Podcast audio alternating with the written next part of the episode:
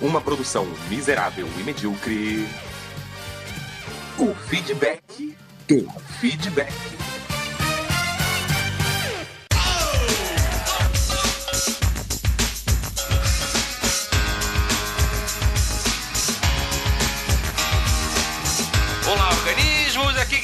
O miserável do Esquilo Norris. E voltamos para mais um feedback do feedback. E comigo sempre ele, o medíocre do Alexandre, o Albino! E eu me arrependo muito de não ter feito isso antes, porque agora tem mensagem pra caralho. A gente tá um bom tempo sem fazer o feedback do feedback. Inclusive, teve teve gente até reclamando no site. A gente é um pouco relapso, a gente demora um pouco, mas a gente faz. Vamos lá, vamos começar então falando sobre o episódio sobre eu trabalho com tatuagem. Você lembra quando que foi esse episódio, não? Caralho, não, você tá de sacanagem também, né? Deixa eu ver aqui. Vamos ver se funciona o nosso search. Ó, oh, funciona? Que legal, 2 de abril. 2 de abril. Então, lá atrás, quando a gente conversou com o Belucci e com o Ricardo Almeida sobre trabalhar com tatuagem, vamos lá. Primeiro e-mail aqui, ó. Helena Schwartz. Realmente é difícil encontrar arte de qualidade e pessoas que realmente reconheçam esse tipo de trabalho em nossa região. Acredito que ela deve ser daqui da nossa região de Santa Catarina. Mas tem uma galera começando a fazer isso e coisas bem legais. Esse link é o trabalho da minha amiga Maria, é, Marie Balubinotti. Ela e o marido trabalham com arte, principalmente de rua, em Joinville. E tem um reconhecimento considerável. O que seria um reconhecimento considerável? Não sei, nós, nós temos um reconhecimento considerável também, tipo uma meia dúzia de pessoas.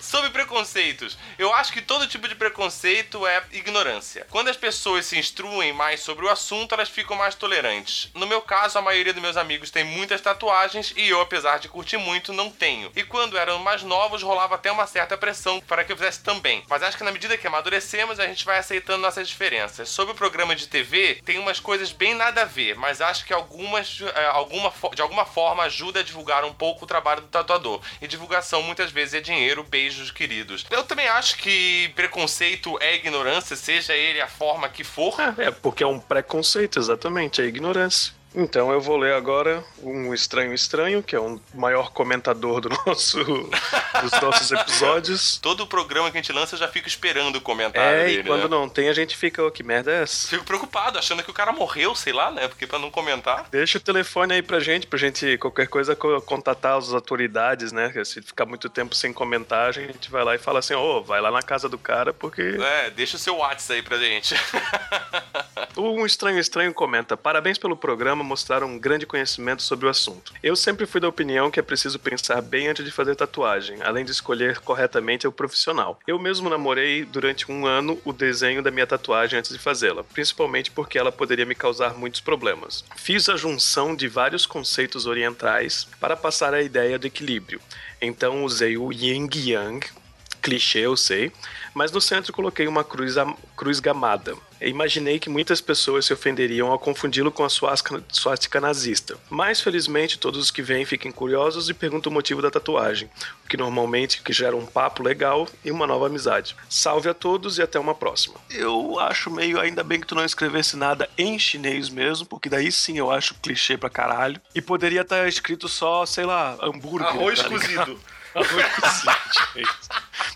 que acho que é o que a gente comentou também no, no, no, episódio. Você realmente precisa saber, ainda mais a primeira tatuagem, a gente acaba pensando muito mais do que as outras. Depois que você faz a primeira, você meio que desanda, assim, né? Ah, pro caralho, você acaba tatuando qualquer merda. Mas antes disso, você acaba pensando muito. Eu também demorei, a minha primeira tatuagem eu fui fazer já com 27 anos na cara. O desenho que eu namorei durante 5 anos para fazer, no fim eu não fiz e fiz outra coisa. Mas tudo bem, isso é detalhe, né? Detalhe, pequeno. Próximo comentário aqui, ó. Fábio Murakami. 34 anos, peão Nagano, Japão. Olha, temos um vídeo no Japão. Fala galera, venho agradecer e parabenizar o trampo de vocês. Mas vou falar a verdade, quase deixei de ouvi-los por causa do episódio tatuador. O volume das músicas de transição estava muito alto. Mesmo assim, dei mais uma chance e comecei a maratona e bingo. Muito bom, e com edição e entrosamento 10. Fiz uma maratona de 4 dias. Sim, eu escuto de 8 eu escuto mais de 8 horas de podcast por dia. Caralho, você é maluco, meu irmão. É trabalho dele, praticamente. Confesso que não escutei todos e o pior foi Superman. E claro, o melhor foi o trabalho com moda. Ali sim vocês sabiam realmente o que estavam falando e bem à vontade. Ficou do caralho. Espero escutá-los mais. Abraço e sayonara. Muito obrigado, Fábio. Eu acho que de trabalho com tatuagem era isso. Vamos falar sobre o episódio Universo Cinematográfico da Marvel. Então eu vou comentar o Rodrigo Rod Torraca. Descer pra mim não serve nem pra limpar a bunda. Caralho. que quem usa papel cagado pra limpar a merda. Caralho. Querendo causar polêmica só, né?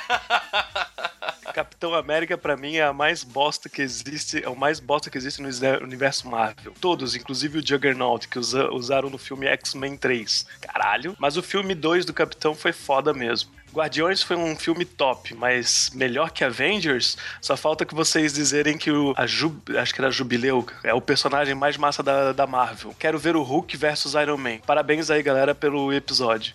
É, ele queria ver o Hulk, mas o Iron Man, então acho que ele foi feliz porque é isso que aconteceu. foi exatamente isso que aconteceu. O Avengers 2 eu achei muito bom, tá, tá ali, tá ali com Guardiões da Galáxia, entendeu? Porque eu sou suspeito porque Guardiões da Galáxia para mim é o filme melhor filme até agora da Marvel, cara. Eu acho que tá, tá longe ainda de algum atingir ele. Ele tá, foi muito é, foda, eu, foi muito foda. Eu acho, eu acho que toda a expectativa que a gente cria pro Avengers nunca, assim, nunca vai ser ultrapassada tanto quanto o Guardiões da Galáxia que a gente não tinha expectativa nenhuma, entendeu? Exatamente, Como a gente não tá exatamente. tá acostumado e tudo mais, tirou, tirou o tapete dos nossos pés, foi fantástico. Foi então, surpreendente, né? Ele chegou, tipo, você não, não dava nada por aquilo, ele veio e te deu um tapa na cara. Exatamente, por isso que eh, muita gente, eh, como o Esquilo também vai dizer que é animal e é melhor, e eu também digo que é melhor, porque, querendo ou não, como fãs da, da Marvel, a gente acaba criando uma certa expectativa e às vezes uh, não chega exatamente como a gente queria, ou nunca chega exatamente como um fã quer, apesar da gente é gostar, pra né? caralho, é, né? Exatamente. Vamos lá, próximo comentário. Vamos ler a Bíblia do Estranho Estranho. Salve, senhores, balinha de chocolate com cobertura multicolor. Ops, MM errado. Ah, mas é um engraçadão, né? Como vai essa incrível miserabilidade e essa mediocridade incrível? Vai bem, obrigado. Muito bom o programa, mas passei aqui para discordar de alguns pontos de vocês, explicando um pouco dos pontos fracos da Marvel. Bom, ele vai começar a falar mal da Marvel, eu não vou ler teu e-mail mais. Só usar como desculpa para não ler esse texto todo, mas agora eu tô curioso, cara. Desde a sua criação, se via a Marvel apenas como uma criadora de personagens de HQ negociá-los para uma outra mídia apenas como uma forma de divulgá-los e ampliar seu público nas revistas, sendo uma das primeiras jogadas de marketing os famosos desenhos desanimados, que simplesmente recortavam direto das revistas. E todas as negociações eram feitas à moda caralha, que o Homem-Aranha é um exemplo das burradas que eles fizeram. Na década de 70, eles negociaram o uso do personagem de TV e na de 80 para o cinema. Os estúdios diferentes, contratos extremamente abertos, que acabou impossibilitando James Cameron de fazer um filme na década de 90 com o DiCaprio. É, Graças a Deus! por causa das brigas jurídicas pelo uso do personagem. Nesta mesma década, a Marvel foi à falência por tentar ampliar demais e acabar comprando várias empresas e quebraram. Foi aí que ela vendeu seus personagens tops a preço de banana com os direitos de uso do Infinitium. Basta respirar a causa obrigatória do estúdio para fazer a filme cada X anos. É, é aquele negócio, Sim, é aquele é contrato, é.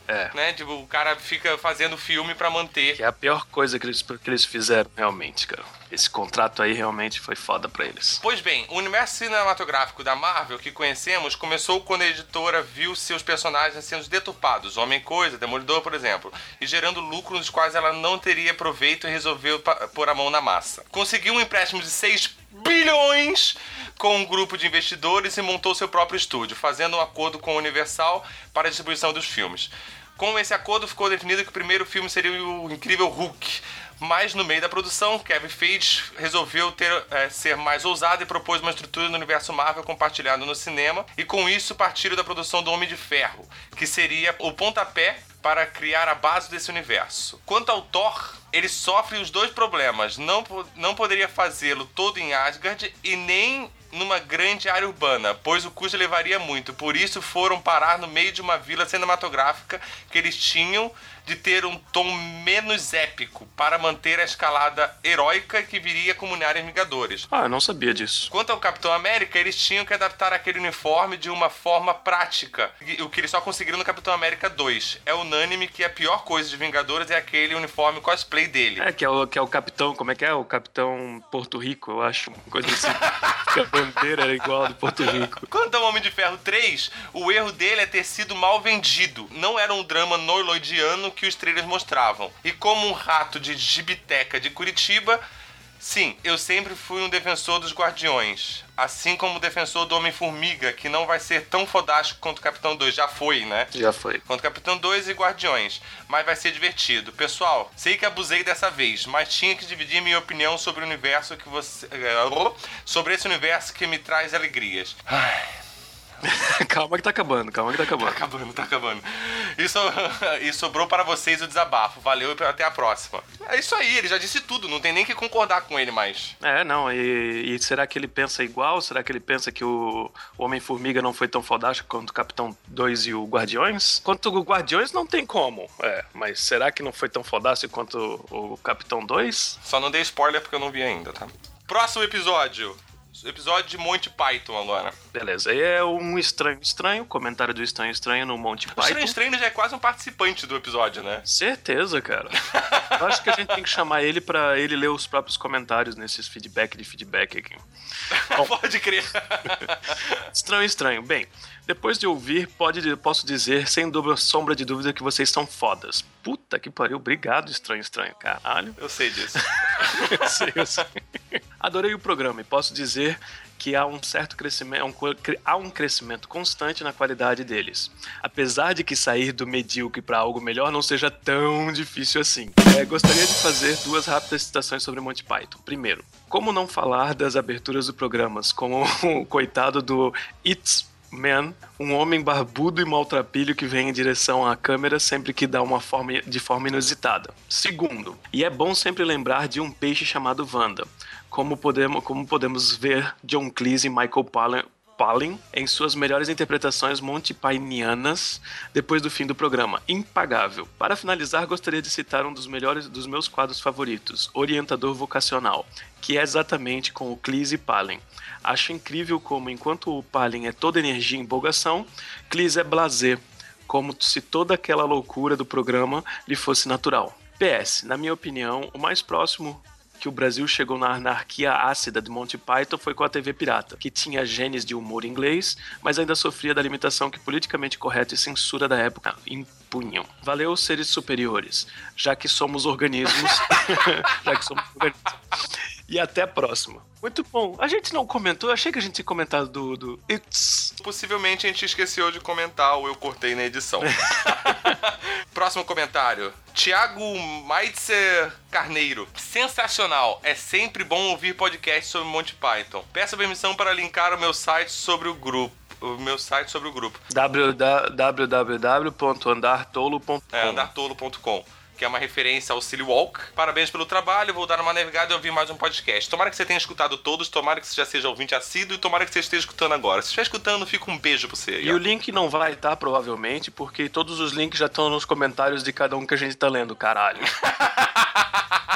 Nada de fazer eu colocar mais links aí. Dá trabalho pra Albino, né, porra? Próximo episódio, versão brasileira, títulos traduzidos. Tá, eu vou ler o do Rafael Rupert Braga, não conheço esse cara. Não faço ideia de quem seja, mas tem nome de ser otário. Uma correção. Errou! O duro de matar em polonês se traduz como armadilha de vidro. É, porque ele tinha falado que era arranha-céu de vidro, uma ah, coisa é assim. tinha verdade, é verdade, é verdade. Armadilha de vidro. é, é, mas continua não fazendo sentido na sequência, né? Não. Próximo comentário, Helena Schwartz. Ótimo, meninos. Mas assim, eu acho que quem não fala inglês tem que se fuder. Olha aí o preconceito. Olha, ela mesmo falou lá atrás do preconceito, tá sendo preconceituosa, ó. Com tradução. É, tem mais que se fuder com tradução mais mal feita mesmo. Ainda tem horário disponível para dar aula. Ah, ela tá tentando é se vender aqui, ó. Bom, quem quiser algumas aulas de, de inglês, pode falar com a Helena. Procura, Procura os Helena. links Procura dela. só Helena, joga no Google. Não, Helena. vai lá nos nossos comentários, procura o sobrenome, vê os links dela e vai encher o saco dela agora. estranho, estranho, eu vou ler o comentário do estranho, estranho até aquela parte e beleza, achei. E lá vem os MMs com mais um tema relevante para esses tempos de globalização. Concordo que existe muito desses vícios de expressão para tentar empurrar uma ideia. Quantos a hora nós tivemos na década de 80 ligado aos filmes de terror só porque a Hora do Pesadelo fez sucesso. Caralho, pode crer. As coisas são tão padronizadas, mas procurando esconder esse formulaizismo. Caralho, ele fala cada palavra que eu vou te contar. Que quando tornou-se óbvio por todos os clichês da, das chamadas de sessão da tarde, a Globo correu e trocou o narrador por uma mulher. Verdade. Eu não, não sabia disso. Eu não lembro é. disso também. Mas é claro que existem casos como o nome original não ajuda muito. Quantos de vocês iriam assistir o filme Munição de Metal Jaquetada? Ah, pode crer, Full Metal Jacket. original Nascido para Matar. Ou esperaria uma comédia rasgada de Aeroplano, que é o Airplane. que é o. É, corra, apertem os cintos que o piloto sumiu. Ou pior, Bolas Espaciais, que no original é SOS tem o louco solto no espaço. É, eu acho assim que a Spaceballs não deveria ter se traduzido e pronto, tá ligado? Spaceballs e pronto, esse nome. Porque SOS tem uns malucos soltos no, no, no espaço, é foda. Próximo comentário, Duarte. O cara não tem nome, não tem nada. Quem traduz Godfather por Poderoso Chefão perde toda a razão para criticar outras traduções. Aliás, em Portugal essa tradução é motivo de rirmos bastante de vocês. Beijos. Ah, o cara é de Portugal. Mas, pô, Poderoso Chefão é uma, uma tradução boa, cara. É, é o que a gente comentou no episódio, porque puta que pariu, o padrinho não ia. Não, não ia, não ia linkar com a gente. E assim, um cara de Portugal querendo sacanear as nossas traduções. Você lembra das traduções de Portugal? É verdade. Próximo episódio primórdio da internet. Começa você com Oswaldo Alves. Então, Oswaldo Alves vai lá e fala pra gente: Boas! Minha mãe trabalhava em uma escola de informática, que deu a chance de estudar informática em 99. E naquela época escola, chamávamos de escola de computação. Lembrando que sou bem mais jovem que vocês. Bem mais jovens. Tá, ele tá tirando com a nossa cara, então. É. A coisa, bem, pelo visto, a coisa curiosa nisso é que eles ensinavam DOS para crianças de 9 anos. Oh, ótimo! Por isso eu gostaria de mandar uma mensagem para o meu professor de informática, Fernando. Vá se fuder. Eu te odeio e odeio todos os comandos de MS-DOS que você me obrigou a decorar. A única coisa útil que eu aprendi com você foi girar uma caneta entre os dedos. Enquanto isso, meu amigo da elite branca opressora fazia curso de web designer e com 13 anos já tinha um blog e um site de humor chamado Bananas Não Amadurecidas. Será se ainda existem cursos de informática? No geral, são crianças que ensinam os adultos a usar todo o computador. Muito bom cast, galera. Abraço na, na boca. Abraço na boca, essa foi boa. Aí, Oswaldo Alves, muito bom o teu comentário. Hilário, cara. O comentário da Helena. Ah, vai te fuder, tu vai ler um comentário de uma frase. Tá, então eu vou pular o comentário da Helena, vamos pular direto pro comentário do Estranho Estranho. Afinal, o comentário da Helena não acrescenta nada. Mas comenta os dois, cara, lê os dois, sacanagem. Tá lá, vou lá. Estranho Estranho. Lembro-me das, prime... das minhas primeiras desventuras na internet. Minha mãe fazia faculdade e um dia ela me falou que eu poderia usar o seu log no laboratório de informática. E eu perguntei: o que eu vou querer fazer com um computador? E ela respondeu: Ora, entrar na internet. E daí que tem eu com essa tal de internet? Isso faz tempo, hein? É. ela, ela olha para mim, deu risada e respondeu: Você não curte cinema, quadrinhos, livros e essas coisas? Pois tem tudo lá. Nesse momento, meus olhos cresceram. Minha curiosidade foi a mil e no dia seguinte eu estava lá, indo mais para a faculdade do que minha mãe. E muitos alunos, e que muitos alunos de humanas. E isso em 1994. Ah, Antes nem tinha quadrinho nessa época na internet? Tinha? Uh, desde então, sempre procuro mais e mais conhecimento nesse mundo virtual. O que me leva a vocês, miserável e medíocres. Nossa, se você está buscando conhecimento com a gente. Hum. Mais uma fonte de conhecimento que adquiri recentemente. A quem agradeço por por isso e pelas risadas. Parabéns. Muito obrigado, Estranho Estranho. Caralho, mas a tua mãe é foda, hein, cara? Não, porra, em 94 a tua mãe já antenada assim? assim te levou pra. Porra, parabéns mesmo, parabéns mesmo. Próximo episódio. A vida de casado, um estranho estranho vai comentar. Mas que episódio com merda. Caralho. Quem não conhece vocês vai jurar que vocês detestam a vida a dois, pois gastaram mais tempo discutindo o passado nojento do esquilo que falando do lado positivo de dividir os nossos sonhos, dificuldades de merda. Piadas à parte, adoro vocês, pois ainda mantenho o frescor da conversa de bar sem o compromisso de querer agradar um possível patrocinador, ou falar merda só por chocar e chamar atenção. Continue com essa miserabilidade, moleque, essa mediocridade de várzea, que talvez não irão ficar ricos, mas terão o meu eterno respeito. É, Valeu. é, é estranho, estranho. Eu não queria te decepcionar, mas assim, a gente não puxa saco de nenhum patrocinador porque a gente não tem patrocinador, né? Talvez um dia a gente tiver, talvez a gente puxe o saco, né? Então... É café damasco, porra. Então, aí, tamo- já estamos uns 10 episódios comentando o café damasco e esses putos não vieram ainda. Vamos lá, próximo episódio. O episódio sobre cinema trash. Mais um comentário do Estranho Estranho. Tem um tempo que só ele comenta, né? Salve galera miserável e medíocre. Muito bom episódio, só senti falta de duas citações importantes do universo trash. Primeira. A Inglaterra tem um papel muito importante na cultura trash através do estúdio Hammer, que revi- eh, revisitaram os monstros clássicos com uma visão mais crua, e onde se criou um mito em torno do nosso querido recém-falecido Christopher Lee. E segundo ponto, não tem como falar de cinema trash sem citar Roger Corman. Pagava o orçamento de um média-metragem padrão de Hollywood e fazia três filmes e com um troco pagava mais dois filmes com um produtor. Dele temos o clássico O Homem dos Olhos de Raio-X, A Mulher Vespa e A Pequena Loja dos Horrores. Ó, esse eu lembro. Que como vocês citaram do Jack Nicholson na época que vivia fazendo pontos em filmes trash. Ah, por isso que eu lembro, a gente comentou dele no episódio. Ah, por isso. Como não esquecer do Master of Peace do trash lançado por Corman em 1994, o Quarteto Fantástico, que é tão ruim que foi proibido pela Marvel de ser lançado. Então ele não foi lançado, né? Não, ele foi lançado num cinema só e depois ele foi supostamente destruído, mas agora ele tem no Netflix. E agora, Estranho Estranho, podemos pedir para você comentar novamente, porque com o lançamento do novo Quarteto Fantástico, ele é pior do que aquele de 94 ou não? dizem, que, dizem que não é pior, quer dizer, dizem que é pior do que o de 94, hein? O que, que você acha? Próximo episódio. TV nos 80 e 90. El, Elt Abreu, é isso? Será que, tá- é, será que é, É isso mesmo. Ou será que é, o nome dele tá abreviado? Tipo, eu. É, o nome dele tá abreviado. Eu sei quem ele é, mas como ele deixou abreviado, deixa abreviado, então. Tá, então o Elt Abreu vai comentar. Cramulhãozinho do José Inocêncio. Boa lembrança. Pode crer. O titio avô fui eu que te falei, Esquilo, lembra? Tem o irmão do Jorel também. Desenho nacional, fritaceira pura. Na manchete também tinha Lion Man. Ah, Lion Man eu lembro. Jaspion, Jiraiya, Changeman, Winspector. Caralho, o Inspector também. Cheio de naftalina. TV Pirata era massa e o melhor quadro era TV Macho, com o Guilherme Caram. Qual a cor será a tendência dessa estação? Porra! Que cor, maluco? Macho que é macho só tem três cores: preto, cinza e azul escuro. Qual tecido será a tendência? Caralho, que tecido? Macho que é macho usa pano, estopa. Não sabe o que é tecido, porra. Muito bom, caralho, muito bom. Próximo comentário. Helena Schwartz. E o cavalo de fogo era. Era o quê? Muito mindinho. Não sei o que que é mindinho. Mindinho.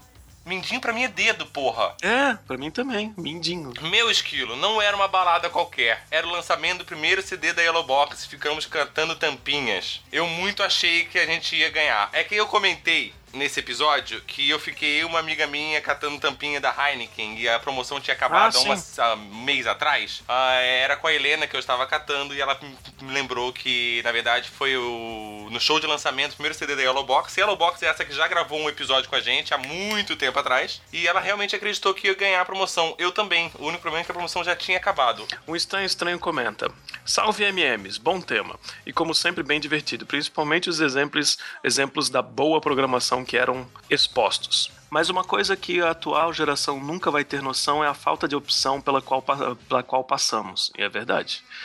Eram no máximo seis canais abertos se você tinha uma boa antena ou vivesse numa região mais alta. TVs a cabo, além de serem novidades, eram caríssimos e com programação bem dispersa. E a pior coisa era sua família te levar para um almoço na casa do vovô, da casa da vovó e resolverem voltar bem na hora que ia começar aquele filme tão esperado por todos os seus conhecidos. Puta, pior que é verdade. Fazendo com que você perdesse boa parte dele. Isso quando não, quando não acontecia um imprevisto durante o caminho, te obrigando a perder tudo, todo o filme. E no dia seguinte, todos da escola já sabiam falar do, do quanto, quão foi legal aquele filme. E você só poderia assistir novamente quando reprisasse uma sessão da tarde ou temperatura máxima da vida.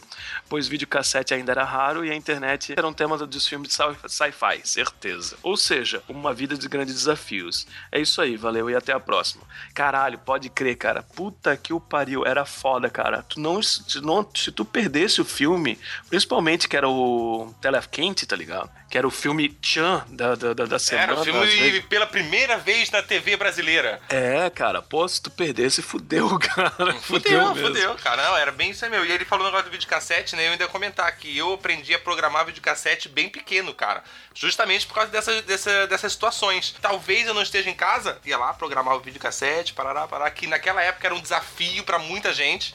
Tinha gente que não tinha noção de como fazer programar um videocassete. Né? Aí eu programava e conseguia gravar. Mas até, uma, até os videocassetes popularizarem, cara, era foda. Vamos pro próximo. Coisas que nos irritam. Dois. Bruna Boni. Me irrita escutar Miserável Medíocre e sempre tocar músicas boas no fundo e eu não saber o nome delas. Caralho. O que, que eu vou te fazer dizer com relação a isso? Ainda bem que você gosta das músicas que eu escolho, né? É, Muito e obrigado. escuta de novo e fica escutando como. É, fica escutando, escutando em loop infinito até você descobrir qual é a música. oh, uma coisa que funciona muito bem é colocar parte da música no, no Google. Um pedacinho já, o Google já sabe qual é a música. Masamitsu Murakami. Ah, é aquele mesmo? É, não. O que me irrita é vocês não ter leitura de e-mails. Ah, e agora? Fudeu, e então, agora? Masamitsu. Cadê seu Deus agora? Onde está seu Deus? Espero então que a gente tenha satisfeito o Masamitsu, então. Uma coisa menos que te irrita, então. Um estranho estranho comentou: Curiosamente, pouca coisa me irrita. Na verdade, a minha calma é que irrita as pessoas, principalmente porque tento procurar soluções ao que para quem está irritado é meio um pé no saco. É, às vezes você só quer reclamar, você não quer solução. Ah, no fim das contas, o que as pessoas gostam é ter do que reclamar.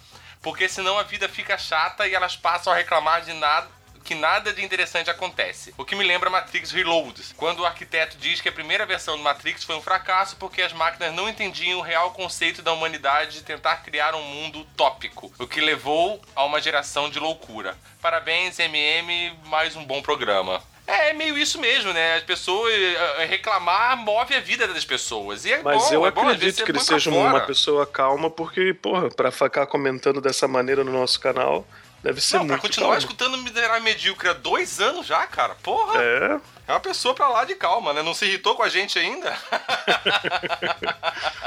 É, um estranho estranho comentando do episódio de Demolidor. Vamos por partes. Realmente, Tartarugas Ninja e Demolidor têm muito em comum.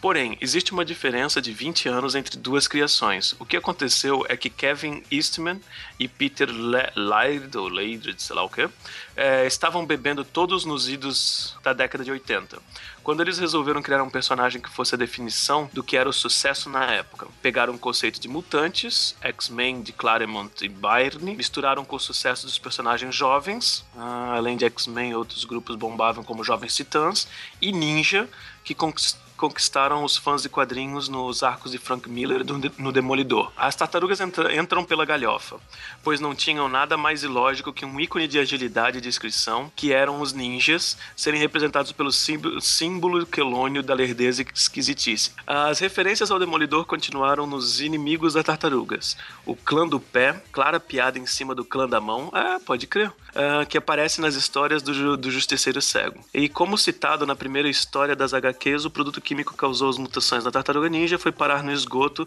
graças à intervenção de um garoto irlandês que tentou salvar um velho de atropelamento, mas acabou ganhando uma cegueira, adicionada da ampliação de seus outros sentidos. E não esquilo. Esquilo, esse produto químico não chamava Uz. isso, é, isso é coisa do segundo filme. Parabéns pelo cast. Espero vê-los discutindo assuntos sérios, política, religião, com a visão distorcida que só vocês têm. Ah, é uma boa também, né? Começarmos a pegar uns assuntos aí mais sinistros. Polêmicos? É, política a gente já discutiu, né? Não política, política é, em si. A gente, a gente já teve o ano passado, a gente deu uma pincelada sobre isso, mas a gente evita porque a gente gosta muito um do outro, entendeu? A gente não quer se bater. Ah, o Rodrigo Rod Torraca colocou um comentário no Mensagens Subliminares. Vai dizer que mensagem subliminar não existe. E sobre ver sexo em todos os lugares. Tem gente que vê como subliminar, superliminar e não subliminar. Então o que a gente tinha de comentários hoje eram isso. Continuem comentando. Quanto mais comentário tiver, mais programas desses vão tendo. Isso só vai fudendo mais a minha vida, mas tudo bem. Vambora. O que é um peido pra quem já tá tudo cagado? Eu queria dizer para todo mundo não deixar de curtir nossa página no Facebook, que ajuda bastante. Lembrando todo mundo que nós temos um canal no YouTube agora, Miserável Medíocre. Agora não, já faz um tempo. Se inscreva lá que tá rolando promoção. Quem se inscrever tá concorrendo a prêmios. E não esqueçam de curtir e compartilhar, que tudo isso ajuda bastante a gente, cara. É isso aí. Principalmente dar curtidinhas lá no YouTube ajuda bastante. E era isso aí, galera. Muito obrigado a todo mundo. Beijos e fui! You're unbelievable.